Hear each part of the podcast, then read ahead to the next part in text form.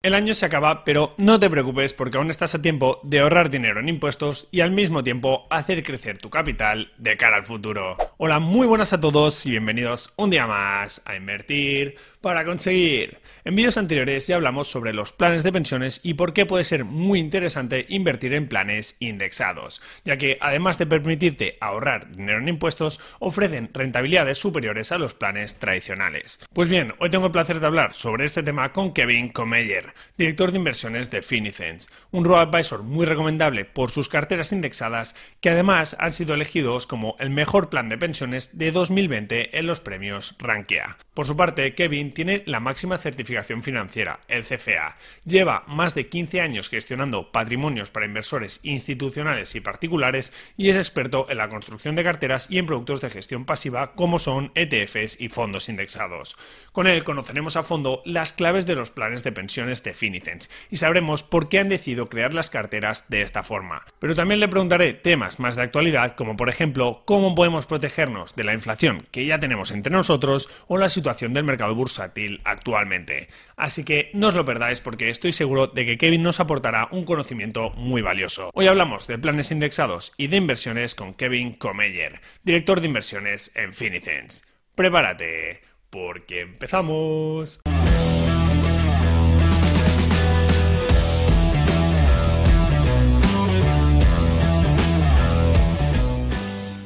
Bueno, Kevin, encantado de que estés aquí con nosotros. Eh, es todo un placer tenerte aquí. Y nada, me gustaría empezar pues sabiendo un poco, porque sé que, tú estabas trabajando en Londres, estabas en la City de Londres, y me gustaría saber pues por qué decidiste volver a España y en este caso pues apostar fuerte por, por Finicens. Pues hola Carlos, ¿qué tal? Eh, buenos días, eh, un placer estar contigo. Pues, ¿qué me ha llevado a Finicens? Eh, un proyecto disruptor, muy necesario, además en España, eh, porque francamente la propuesta para el inversor eh, es limitada eh, y mejorable. O sea, existen pocas soluciones a mi juicio que aporten realmente valor.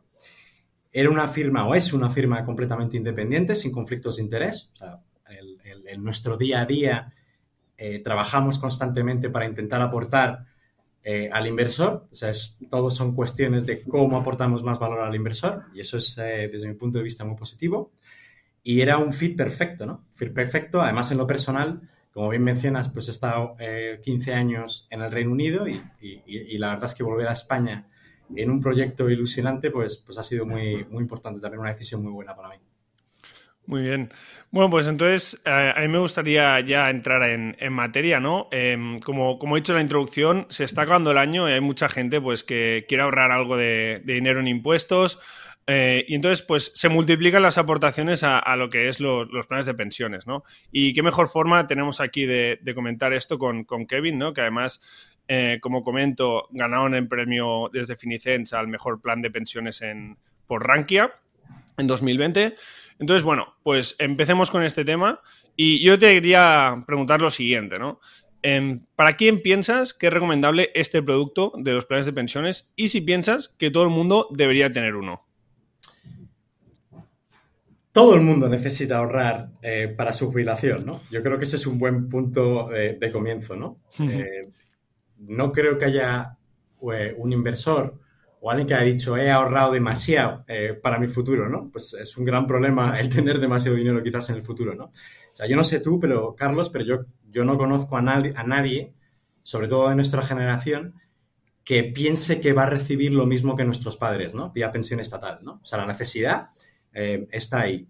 Es verdad que los planes de pensiones eh, pues, pues sufren una serie de cambios constantes y eso es difícil de digerir, o sea, para mí son unos obstáculos y, resta confianza y, entiendo quizás que haya una parte del sector y sobre todo la gente joven, pues como que los planes de pensiones pues no, no le dé importancia, ¿no?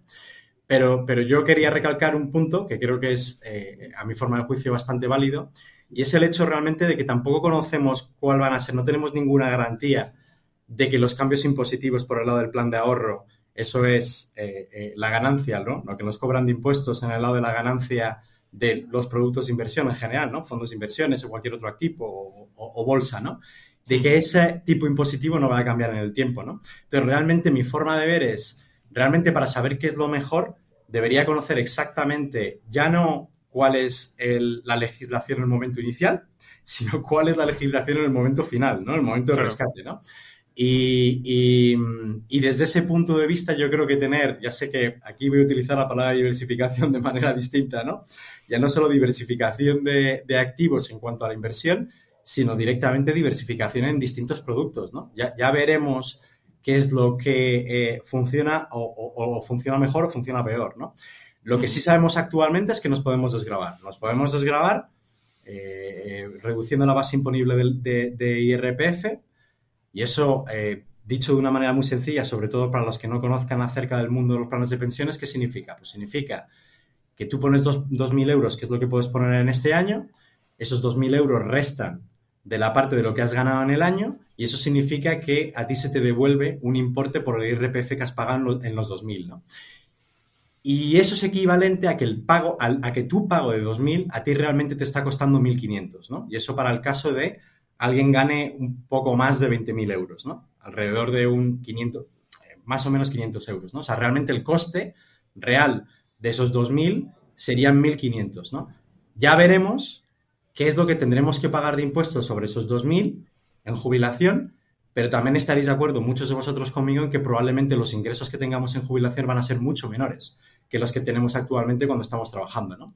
Por lo que, a priori, el IRPF que estamos pagando sobre, sobre esos ingresos será menor de, la desgrabación que tenemos actualmente, ¿no? Entonces yo, yo a priori lo veo muy positivo para todo el mundo y además ahora ya no hay excusas, ¿no? Porque antes eran 8.000, ahora son 2.000. Eh, yo creo que todo el mundo con un poco de esfuerzo, eh, evidentemente pues hay años mejores y años peores, pero yo creo que todo el mundo tendrá momentos en los que pueda fácilmente poner esos 2.000, ¿no? Claro. Sí, sí, muy interesante el concepto este que comentas de diversificar eh, no solo en activos, sino también en productos, porque es lo que, lo que comentas, ¿no? Si están cambiando eh, las regulaciones cada dos por tres, no sabemos cómo afectar a un producto o a otro, ¿no? Ahora tenemos traspasos sin peaje fiscal en, fondos de inversión, pero quién sabe el, día de mañana, ¿no? Que esto, por desgracia, pues hay muchos cambios en este sentido. Muy bien, pues este punto yo creo que ha quedado bastante claro. Entonces, si podemos comentar un poquito más cuáles son las principales ventajas y desventajas de, los planes de pensiones, sobre todo para que la gente que no está muy familiarizada con este, con este producto. O sea, para mí históricamente la, gran ventaja que ha tenido ha sido precisamente esa graduación fiscal. Lo que pasa es que llega un momento en el que si ya teníamos una capacidad para poner X, pues ese X ha ido reduciendo, ¿no? 2000 eh, este año y el próximo año 1500, ¿no? Es verdad que a mí sí que me gustaría lo opuesto, ¿no? O sea, en, lugar de restringir y de limitar y reducir esa aportación, a mí me gustaría que cada vez pudieran dejarnos decidir qué es lo que nos conviene a cada, a cada individuo. Y es más, yo incluso, eh, yo no sé si recordaréis, eh, eso depende, por lo menos vuestros padres, ¿no? y familiares eh, que sean mayores, pues sí que tendrían unas buenas, muy buenas ventajas a la hora de poder rescatar gran, gran parte de esos planes de pensiones porque tenían un porcentaje que era exento, ¿no? De ese capital que ahorrabas, ¿no? El, 40%, ¿no? Entonces, a mí me gustaría que eso volviese, ¿no? Y que nos incentivaran, de alguna manera, el, poder, eh, el, poder poner ese dinero en, planes de pensiones. Pero de momento yo las principales ventajas que veo es esa desgrabación, que es verdad que es decreciente, pero aún existe. Es decir, que esos 2.000 a mí realmente me cuestan 1.500. Bueno, eso depende un poco del tipo marginal que cada uno tenga, pero, pero digamos, como referencia, ¿no? Eh, me cuesta 1.500, que no, que no 2.000. Y, la, la, principal desventaja yo lo veo en liquidez, ¿no? El hecho de que es verdad que nos da algo por el lado de que nos cuesta menos y que ya veremos cuánto debemos pagar impuestos en el futuro, eh, pero el problema es la, liquidez, ¿no? Es verdad que han hecho eh, una buena introducido, ¿no? La parte de los 10 años, sí. que, tenemos esa capacidad para poder sacar el plan de pensiones en los 10 años desde el punto de vista de, cuando hemos hecho la aportación.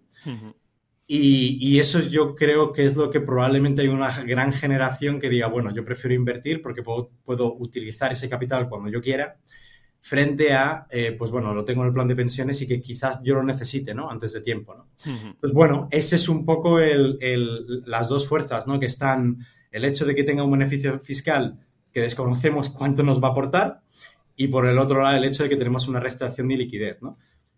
Pero yo, yo, yo me enfoco en que aunque es verdad que hay liquidez, sí que hay ventanas de liquidez, como la de los 10 años que he mencionado, pero también hay otras, como la de, por ejemplo, supuestos eventos ya más particulares a nuestra circunstancia que puedan ser pues despidos, enfermedad, aparte ya de la jubilación, ¿no? Propia. el paro de, larga duración, etcétera. Es decir, que hay una serie de, eventos que además nos pueden venir bien, porque pueden ser que en momentos en los que a lo mejor tenemos menos ingresos y en los que precisamente esos 500 que he ganado por el lado fiscal, pues quizás no, no, no llega a tributar, ¿no?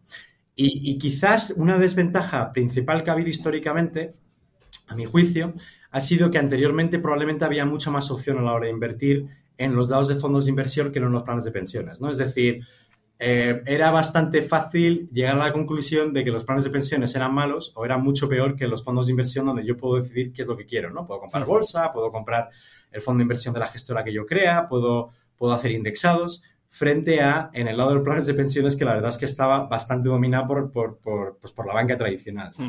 y, yo creo que tampoco sorprenderá que hay bastantes planes de pensiones en los que han reportado muy poco en, pues en décadas, ¿no? O sea, yo he visto planes de pensiones de mi madre en los que francamente era difícil justificar el valor eh, y sí que se veía la comisión de gestión elevada, ¿no? Pero luego el valor no se veía porque la cartera no se había movido en una década. Em, pero, pero eso lo hemos solucionado. Lo hemos solucionado pliegues como Finicens que al final pues hemos dado, eh, francamente, la, misma asset allocation que, que, damos en carteras, prácticamente idéntico, en los planes de pensiones, ¿no? Es decir, la misma rentabilidad que tú obtienes en, carteras la puedes obtener en los planes de pensiones, ¿no? Entonces hemos solucionado un gran problema que existía, que es el de bajas rentabilidades crónicas en, los planes de pensiones, ¿no? Entonces, a mi juicio, yo creo que la gran ventaja es esa, ese, la ventaja del RPF y la gran desventaja es en la liquidez, ¿no? Habiendo solventado uno de los problemas que, son las rentabilidades, creo yo. Sí, sí, totalmente de acuerdo. Y, bueno, de hecho, yo no me he animado a, hacer vídeos sobre planes de pensiones tampoco hasta que no teníamos esta oferta pues de, planes indexados, que es lo que realmente yo veo muy interesante. Y además, de cara al futuro, que no sabes lo que pasará, no sabes qué empresas son las que, las que van a ganar, ¿no? Esa es un poco la, filosofía. Y al final, pues compras el mercado que a la larga va, para arriba, ¿no? Entonces, por eso, ahora, gracias a, a proyectos como Finicens, pues estamos más tranquilos porque tenemos planes de indexados en planes de pensiones indexados con bajas comisiones y además pues que nos permite invertir de, forma global, ¿no? Entonces, muy bien. Y después sobre el, tema este que has comentado de, los 10 años, también ha sido, yo creo que es un aspecto bastante clave para, la gente joven, ¿no? Porque al final eh, somos capaces de pensar a largo plazo, pero sí que a lo mejor si te dicen, no, es que hasta que no te jubiles no puedes retirarlo, o si no te quedas en paro no puedes retirarlo. Se hace difícil, ¿no? Ahora al menos sabes que al cabo de 10 años podrás retirar si, si, si, te hace falta por lo que sea, pues, pues las aportaciones que has hecho. Entonces, yo, yo encajo bastante con, todo lo que has dicho y, bueno, de hecho es lo que, lo que hemos hablado en, vídeos anteriores. Entonces, muy bien, eh, Kevin, ahora me gustaría comentar un poco porque ganasteis el, el premio de Rankia, ¿no? Al mejor plan de pensiones en 2020. Entonces quería saber eh, cuál es como la clave de, haber recibido ese reconocimiento, ¿no? ¿Qué, es lo que hace diferente a vuestro plan de pensiones del resto, por así decirlo? Pues yo creo que son varios elementos, ¿no? O sea, yo no creo que haya un, em, elemento diferenciador, ¿no? Sino que es la conjunción de bastantes elementos, ¿no? Para mí el punto primero es la estrategia de inversión, que es indexada y como bien has dicho tú, pues nosotros somos eh, lo opuesto a lo que es el gestor activo, en el que va cambiando y rotando la cartera dependiendo de lo que uno cree. La, evidencia es bastante clara que, que, una exposición constante en el asset allocation y sobre todo la inversión a través de índices para reducir costes, pues, pues aporta muchísimo valor. ¿no? Y de ahí que cuando uno compara las rentabilidades de los fondos de inversión frente a los índices, pues francamente es dramática ¿no? es, eh, y, muy difícil de constatar. ¿no? Como además vamos metiendo años y vamos viendo cómo es que el 90 y pico por ciento de los gestores activos pues, no son capaces de batir a sus índices. ¿no? Eso, por, eso por un lado, es nuestra estrategia, nuestro ADN. También la diversificación, el hecho de que nosotros a la hora de invertir, pues utilizamos distintas clases de activos, ya no es los activos más tradicionales que son eh, la renta variable y la renta fija, sino que también incluimos otro tipo de activos como REITs, eh, propiedad eh, comercial a nivel global, es el SOCIMI, si habéis terminado, habéis escuchado esa, esa nomenclatura anteriormente, y el oro físico, ¿no? Ambos activos que aportan muchísimo a cartera, ¿no? Es esa, esa diversificación que está pensada ya no para un eh, año específico, sino lo que es para tener en cartera durante periodos bastante elevados, ¿no? Ciclos económicos, ciclos bursátiles enteros, ¿no? Eso por un lado. Por otro lado, yo creo que son, eh, tú has mencionado los costes. Eh, al final nosotros tenemos unos costes muy, muy radicalmente bajos con respecto a los gestores tradicionales. tenemos los PP mixtos más baratos del mercado y, con unos costes del 0,55 eh, anual, coste total anual, y ese es un gran elemento diferenciador, que además cuando eh, yo creo que en el día de hoy en el que se busca cada vez más el valor, se compara y, bueno, se pone de alguna manera, el, se analiza, ¿no? ¿Qué es lo que puede aportar valor? Pues el tener una estrategia en el que también es mucho, que en el que tiene costes muy bajos, pues bueno, ahí radica el, un poco de lo que va Finicens, ¿no? Que es el aportar valor a los inversores y ya llegarán nuestras, nuestras ganancias en el futuro, pero desde luego lo primero que tenemos que hacer es dar un producto que es lo mejor posible para, pues para todos vosotros, ¿no? y, por último, que no menos importante es la rentabilidad, ¿no? Si no, si no tienes rentabilidad, la verdad es que eh, yo creo que nadie va a invertir en tu producto y, nosotros tenemos una rentabilidad que es muchísimo más elevada a lo que es la media de la categoría de los planes de pensiones en España. Eh, por decirte algún un, dato, y yo sé que, quizás después puedas poner la tabla de rentabilidades, que yo creo que será más visible, pero para darte un dato, en, nuestra cartera 5 atrevida, ¿no? Eh, pues hemos duplicado la media de los planes de pensiones en la categoría renta variable eh, mixta, ¿no? Eso es, en lugar de un alrededor de un 20 y pico por ciento, pues hemos llegado a prácticamente un 50% de rentabilidad en los últimos cinco años, ¿no? Y eso es muy importante, ¿no? Y aunque porque como he dicho, sin rentabilidad, pues yo creo que al final, pues, pues tú puedes tener un modelo perfecto, pero yo creo que al final lo que, de lo que se trata el mundo de la inversión es de, oye, eh, eh, aportar valor, ¿no? Y aportar valor, en, uno de los elementos muy importantes es, es la rentabilidad. Pero también es cierto que nosotros, nuestra construcción de carteras no va de maximizar la rentabilidad en un periodo específico concreto, como puede ser el mercado alcista. Mm. Eh, nosotros intentamos crear las carteras que maximicen la rentabilidad y minimicen el, riesgo, pero en periodos ciclos económicos bursátiles enteros, ¿no? Y, aunque es cierto que el periodo de corto plazo, como es cinco años, que yo, para mí, yo lo denomino corto plazo para, que me entendáis, ¿no? Cuando a lo mejor muchos de, o tú, Carlos, pues pienses que corto plazo no son cinco años, para mí corto plazo es cinco años. Eh, y aún así funciona muy bien, ¿no? Porque nuestros datos lo corroboran, ¿no? Que hemos sido capaces, pues, de producir muchísimo valor, ¿no? Pero eh, y de ahí que nosotros, por ejemplo, nuestra cartera 100%, eh, eh, pues más arriesgada no tenga 100% de renta variable, ¿no? sino que tenga prácticamente un 80% incluyendo los activos, los bienes reales como oro y REITs, ¿no? porque somos capaces precisamente de producir rentabilidades muy parecidas a lo que hubiera sido una cartera 100% renta variable. Es verdad que no solo en periodos alcistas, porque en periodos alcistas pues tienes un 20% que no trabaja a la misma velocidad que la renta variable, pero cuando añades ciclos económicos enteros donde muchas cosas ocurren, y yo creo que ese es el problema con el mercado, que nos enfocamos en, lo que ocurre hoy y ayer, pero nunca en lo que ha ocurrido hace pues, varios años, pues, pues vemos que somos capaces de generar prácticamente la misma rentabilidad con mucho menos riesgo. ¿no? y, y, eso es, y para nosotros es muy importante tanto la rentabilidad como el riesgo, ¿no? crear esa eficiencia eh, que sonará un poco eh, a, muchos de vosotros el binomio rentabilidad-riesgo, pero para nosotros es muy importante, ¿no? Es el maximizar la rentabilidad, pero siempre desde el punto de vista del riesgo, ¿no? Perfecto. Pues sí, has hablado, eh, has mencionado tú mismo lo que sería que tenéis oro y rates en, los planes de, pensiones.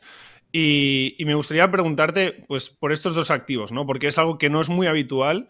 Entonces, quería saber, pues, ¿por qué habéis tomado esta decisión de tener estos dos activos concretamente? Em, y luego, pues también un poco cuál es la, metodología, ¿no? Pues para elegir primero los activos que componen la cartera y luego los pesos que, le dais a estos activos.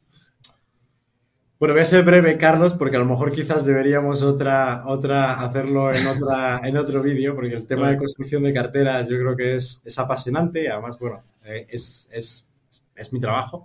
Otro día te damos una, pedimos una masterclass, Kevin. pero bueno, hoy, hoy vale, lo hacemos breve. Eso es, lo que más me apasiona. Pero bueno, ya centrándome en lo que es eh, los bienes reales, existen multitud de estudios que demuestran que, la combinación, eh, y esto son a todos, ¿no? que la combinación de activos, eh, ya no activos tradicionales, que son la renta y renta fija, sino la introducción de activos alternativos, pues aporta valor. Y aporta valor porque al final se comportan de manera distinta y entonces pues eres capaz de alguna manera de, o, si no aumentar la rentabilidad, desde luego lo que sí haces es disminuir mucho el riesgo. ¿no? Y entonces existe mucha evidencia empírica, sobre todo para estos dos activos, tanto oro como propiedad, que son dos eh, bienes que históricamente se han considerado como, como alternativos, porque son un poco más distintos a lo que es la renta fija y rentabilidad tradicional. Y además esos mismos datos y esa misma, esa misma evidencia empírica ha sido validada por nosotros, ¿no? O sea, nosotros no cogemos y vemos estudios y, los damos por buenos, sino que lo validamos internamente, ¿no? Y se denominan bienes reales porque es que son lo opuesto a lo que es la promesa o lo que es el, eh, los activos financieros tradicionales, ¿no? Es decir, existe un activo físico detrás de nuestra inversión. En el caso de oro, pues existen unos lingotes de oro que subirán o bajarán de precio. Y en el caso de propiedad, pues existe en el subyacente, pues una propiedad que te da un alquiler y que se revaloriza en, eh, los precios, pues suben y bajan, ¿no? Entonces, como he dicho, históricamente tienen una menor correlación, que correlación lo que quiere decir es que se comportan de manera distinta y precisamente cuando existen, en, digamos, periodos como los que hemos vivido, bueno, consideramos que los bienes reales siempre tiene sentido tenerlos en cartera, ¿no? Pero precisamente cuando existen distorsiones claras en distintas clases de activos, pues tener distintas clases de activos pues aportan mucho valor. Y aportan valor porque precisamente desconocemos qué tipo de, crisis tendremos en el futuro, sabemos que vamos a tenerlas, es una cuestión de tiempo, ¿no? Y, precisamente ahí aporta, el, el, tener distintas clases de activos aporta mucho valor. También desde el punto de vista de rentabilidades, pero yo creo que eso es lo que francamente el inversor comienza con la rentabilidad y después ve otro tipo de, cualidades que tenga el, propio activo, pues desde el punto de vista de rentabilidades es que tanto oro como, como REITs aporta muy parecida rentabilidades a lo que es la renta variable en general. ¿no? Por ponernos un ejemplo, los últimos 20 años o un poco más, em, es verdad que depende un poco del periodo temporal que utilices, pues hasta a la misma altura que el SP500, ¿no? Y eso yo creo que es que es muchos inversores pues que no lo tienen presente. Es verdad que en los últimos 15 años, si tú ves la rentabilidad de SP500, pues ha habido poco, pocos mercados que han sido capaces de estar a esa altura, ¿no? Todos sabemos que el SP500 ha sido el lugar, quizás por ese sesgo hacia nuevas tecnologías y hacia, hacia presencia de, pues, pues todos conocimos las compañías que componen el, el SP500 hoy en día, ¿no?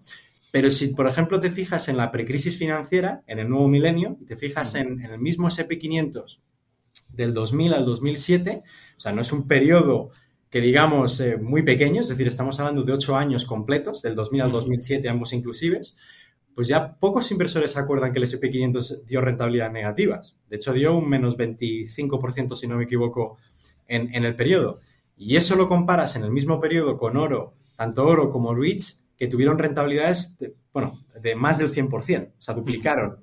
Entonces, es un ejemplo práctico de cómo en distintos eh, environments, en distintos momentos en el tiempo, pues las distintas clases de activos se comportan de manera distinta, ¿no? Y el hecho de intentar predecir exactamente cuál va a ser la clase de activo que va, se va a comportar bien en cada momento, desde a nuestro juicio, y nos avalan los datos en cuanto a datos empíricos, porque lo vemos en los propios fondos de inversión en el mundo, ¿no? Que no son capaces de crear valor, ¿no? Entonces, lo que nos está diciendo es que el market timing o la elección de qué es lo que va a funcionar, pues no eres capaz de hacerlo consistentemente en el tiempo, ¿no? Entonces, de allí que la inclusión de este tipo de activos, pues tenga mucho sentido y tenga mucho sentido porque habrá periodos que hagan peor, habrá periodos que hagan peor, pero con tal de que en el largo plazo todo tenga sentido y aporten cada uno y cada uno de los elementos que, pongamos en cartera aporten valor, eso es lo que desde el punto de vista de la construcción de carteras tiene sentido, ¿no? Y es importante, Carlos, que con esto yo no estoy diciendo que, que, los bienes reales sean más importantes que el SP500, o sea, la realidad es que en el SP500 tenemos entre dos y cuatro veces más exposición eh, eh, que el SP500, eh, que, o sea, el, SP500 que los bienes reales, ¿no? Sino que sencillamente es muy difícil de justificar el no incluir distintas clases de activos, al menos que sepas exactamente qué es lo que va a ocurrir en el futuro, ¿no? Y desde luego nosotros lo tenemos claro. No sabemos qué es lo que va a ocurrir en el futuro, por lo tanto, pues, pues, pues optamos por prudencia, por, por, por incluir las cosas que funcionan y, que aporta valor a nuestros clientes. Mm. Y más, bueno, lo que comentas, ¿no? En el futuro y que vamos muy a largo plazo, en este caso, con, con los planes de pensiones, ¿no? Entonces, muy bien. Ha quedado, yo creo que ha quedado muy claro esta parte. Entonces, ahora también te quería preguntar por un tema quizá un poco más actual, em, que es la subida esta de la inflación que estamos viviendo, ¿no? que, muchos ahorradores están preocupados, porque cada vez vas al supermercado, la, comida está más cara, echas gasolina lo mismo. Entonces, me gustaría saber hasta qué punto están preparadas vuestras carteras para, esto. ¿no? Hay gente que le preocupa el tema de la renta fija, por ejemplo. Entonces, no sé si me podrías comentar un poco cómo, cómo veis vosotros este tema. Bueno, nosotros no tenemos esa necesidad de tener que estar cambiando las carteras para poder justificar el valor, ¿no? Nosotros es un poco lo opuesto. Entendemos que el, asset allocation debería ser constante, Eh, creemos que en el mundo del cambiar el asset allocation constantemente, pues el riesgo de equivocación es muy alto. De hecho, si os interesan eh, solo, solo, solo mirar un poco lo que han hecho los hedge funds y los fondos de inversión y cómo precisamente intentar eh, invertir. O sea, aunque, aunque las rentabilidades han estado en el mundo de renta variable, eso sin lugar a duda, porque la renta fija no ha aportado nada en, el 2021, la acción ha estado en, el parto de la renta fija, ¿no? Y ahí ya os digo que ha habido muchos, muchos players pues, que se han, eh, se han quemado ¿no? y han tomado las apuestas equivocadas. ¿no?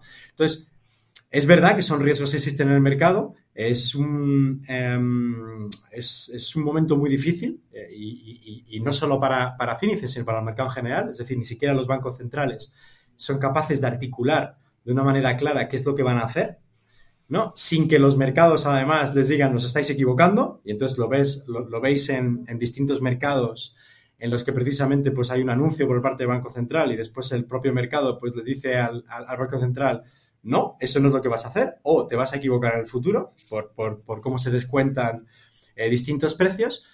Eh, nosotros sí que es verdad que nosotros cambiamos la cartera a principio de año eh, y la cambiamos no porque nosotros tomamos un, no por nuestras opiniones, sino porque sencillamente debido a la gran política monetaria expansiva que hemos sufrido, que además, desde la crisis financiera, ¿no?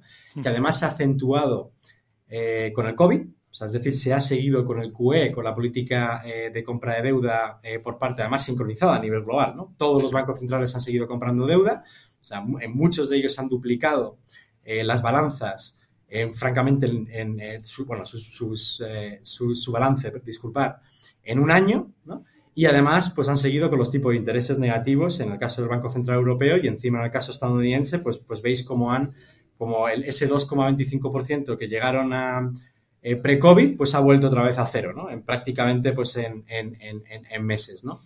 Y, precisamente por esa distorsión, que además, como toda la parte de la política monetaria está muy concentrada en todos los mercados, es verdad, pero sobre todo está enfocada en la parte de deuda, ¿no? Porque al final pues, se compra deuda y los tipos de intereses pues, pues se relacionan mucho con lo que es el mercado de deuda, pues es verdad que hicimos unos cambios en cartera pero precisamente no porque pensáramos en, una serie de eventos, sino que vimos que los, los riesgos habían aumentado.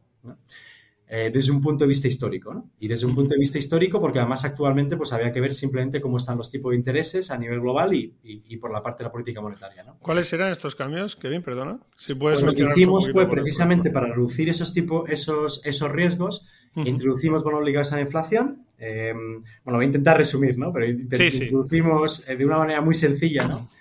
Eh, introducimos bonos ligados a la inflación precisamente para cubrir el riesgo de inflación y eso lo hicimos en, enero, es decir, que hemos, eh, hemos tenido muy buena rentabilidad por parte de bonos ligados a la inflación que están en el year to date, están alrededor del 6%. Si eso lo comparas con bono nominal eh, soberano, digamos, europeo, pues, pues es el menos 3, ¿no? Es un más 6 frente al menos 3 nominal, ¿no? Es una gran diferencia en un año complicado para la renta fija. introducimos también para precisamente para reducir el riesgo de subidas de tipo de interés que ya hemos visto a nivel global van a ocurrir, no sabemos a la velocidad que van a ocurrir, pero bueno, ya ha habido, tenemos dos, eh, dos bancos centrales que han subido post-COVID y bueno, todo tiene bastante pinta que, el, que la Fed eh, lo va a hacer, eh, no sabemos cuándo, pero que eso es lo que dicen los mercados de deuda, ¿no? Entonces, precisamente para eso, pues aumentamos la posición o introducimos bonos a corto plazo, ¿eh? pues que te protegen de alguna manera sobre esa subida de tipos de interés. Y además lo hicimos y aumentamos la diversificación a nivel global. Es, es, decir, la rentabilidad es verdad que en el parte europea, pues bueno, van a ser o van a ser menores que lo que han sido, o eso es lo que indican los, precios actuales, van a ser menores, pero a través de aumentar nuestra posición internacional, pues somos capaces de aumentar precisamente ese, esa rentabilidad eh, para nuestros clientes. ¿no? entonces, ¿qué hicimos también, aparte de bonos eh, globales a corto plazo eh, eh, en esa parte global, introducimos pues, bonos soberanos estadounidenses y bonos corporativos estadounidenses, precisamente para aumentar esa rentabilidad potencial. Y lo hicimos todo de tal manera que ese es un poco el, no voy a decir el secreto, ¿no? Pero que es nuestro ADN, que desde luego lo que no íbamos a hacer es como muchos proyectos están haciendo en el mercado, que es aumentar el riesgo, ¿no? Porque es muy fácil irse a peor calidad crediticia o aumentar el vencimiento de deudas simplemente para aumentar la rentabilidad potencial. Decirlo de alguna manera es como, pues si tengo algo seguro y me da poca rentabilidad, pues compro algo menos seguro y que me dé mucha más rentabilidad, ¿no? Eso es, eso es lo obvio, ¿no? Eso es lo, lo, que era realmente fácil hacer por de renta fija, ¿no? Nosotros nos propusimos que eso no es el camino que teníamos que tomar, ¿no? Entonces, pues, pues seguimos manteniendo el mismo nivel de, de, de, caídas en cuanto a si vienen eh, momentos de estrés en el mercado eh, eh, futuros o incluso la calidad crediticia, pues la seguimos manteniendo, ¿no? Es decir, que no bajamos en cuanto a la calidad eh, pues no nos vamos a, los bonos basura, a los high yield, sino que nos quedamos en la calidad crítica alta ¿no? para nuestros clientes. Muy bien. Entonces, ahora con todo esto que has dicho, ¿no? que habéis introducido cambios, hay gente que quizás diga, em, pero esto no era totalmente pasivo, ¿cómo es que están haciendo cambios? ¿no? Si puedes explicar un poco cuándo revisáis quizá la cartera o cómo se introducen estos cambios para que la gente lo tenga en cuenta. Pues lo que nunca vamos a hacer es cambiar basado en una situación de mercado, en una opinión que nosotros tengamos acerca de lo que va a ocurrir. ¿no? es decir, el punto número uno es que yo no tengo que decir que voy a, voy a aumentar más en Europa y voy a reducir menos Estados Unidos porque creemos que Europa va a hacer mejor que Estados Unidos. Eso está, desde luego, prohibido desde el punto de vista de Finicius y además creemos que a medida que vas tomando decisiones, eso me puede salir muy bien en el 2021 o en el 2022, pero a medida que voy haciendo 10 acciones de esas, pues la probabilidad va en mi contra, ¿no? Es decir, que voy a tomar más malas más malas decisiones que buenas decisiones, ¿no? Por lo tanto, voy a estar peor que si hubiera dejado la cartera como está, ¿no? Y además hay estudios empíricos muy, muy, de muy buena reputación, como Morningstar, incluso el propio Sharp, el, el, fundador del bueno, Right to Sharp, que todos conocéis, ¿no? El, laureado, el premio Nobel, pues que además eh, lo calculó en un 65%, ¿no? Y además Morningstar lo, ha dicho como casi un 70%, ¿no? Pero eso no quiere decir que existan distorsiones históricas, es decir, que a pesar de que nosotros nos basamos en datos históricos muy, muy largo plazo, y estamos hablando de décadas, o sea, no necesariamente tiene que ser dos décadas, sino más, sobre todo por el lado de Estados Unidos, hmm. que no, cuando no existen distorsiones, no podamos, eh, como es el caso, de, por ejemplo, de la política monetaria que ha ocurrido en crisis financiera, que además es una cuestión muy de banco central y de, y de, y de, estímulo y de distorsión de mercado, pues que nosotros no podamos de alguna manera modificar esa asset allocation precisamente para corregir esas, esas distorsiones. ¿no? Eso por la de renta fija. Por el lado de renta variable, nosotros nos enfocamos siempre en, eh, digamos, em, datos económicos, largoplacistas, es decir, tendencias muy largoplacistas. Si nos fijáramos en datos, económicos en el corto plazo, ocurriría muy similar, muy similar a lo que es el mercado de renta variable, ¿no? Eh, que es decir, que pues, las cosas suben y bajan y hay muchos excesos en el corto en el plazo, que lo que hace es que no te deja ver la realidad económica, ¿no? Y si, por ejemplo, en el caso de que piensas, por ejemplo, la situación actual de emergentes, pues uno pudiera llegar a la conclusión de que no hay que estar en emergentes en el 2021 cuando probablemente si lo ves desde el punto de vista histórico, tienes que estar emergentes, porque emergentes es un mercado que francamente duplica el crecimiento del GDP, eh, eh, disculpa, del PIB, anualmente, ¿no? O sea, anualmente el, el, el, crecimiento económico de las partes emergentes es el doble, ¿no? De que el mundo desarrollado, ¿no?